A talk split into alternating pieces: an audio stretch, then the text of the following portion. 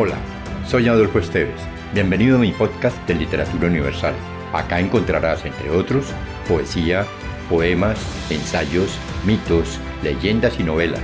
Relájate, atrévete y déjate llevar por el mundo de la imaginación y los sueños.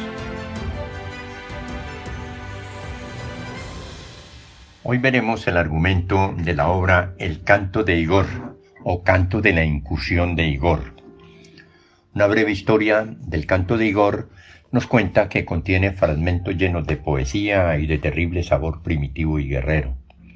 Se ha creído que podía datar de fines del siglo XII, lo que supondría la existencia en aquella época de cierta cultura que la invasión tártara destruyó a comienzos del siglo XIII, dominando sobre todo Rusia con alguna excepción durante dos siglos. Está escrito en prosa rítmica, es de autor anónimo, se supone que quien lo escribió era uno de esos bardos que existían entonces en las cortes. El texto en mención fue hallado por un literato, el conde Musin Pushkin, en 1795. Fue destruido en 1812 en el incendio de Moscú y para hacer nuevas ediciones hubo que basarlas en copias. El canto de Igor, o canto de la incursión de Igor, es un vasto poema épico que constituye uno de los grandes clásicos de la antigua literatura rusa.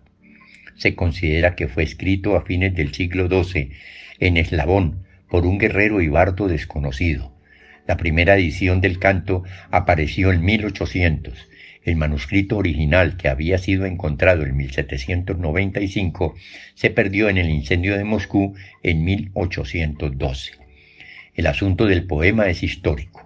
En él se narra la campaña del príncipe Igor, hijo de Esviatoslav, contra las tribus de Polopsi, que son guerreros circasianos, que ocupaban las estepas de la Rusia meridional.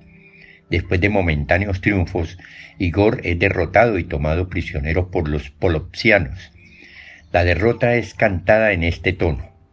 La tierra negra está arada por los cascos, sembrada de huesos, regada con sangre, brotó en ella el duelo ruso. Si te gustó, piensa en alguien a quien también le agradaría viajar en este mundo fantástico y compártelo. Califica con 5 estrellas este podcast.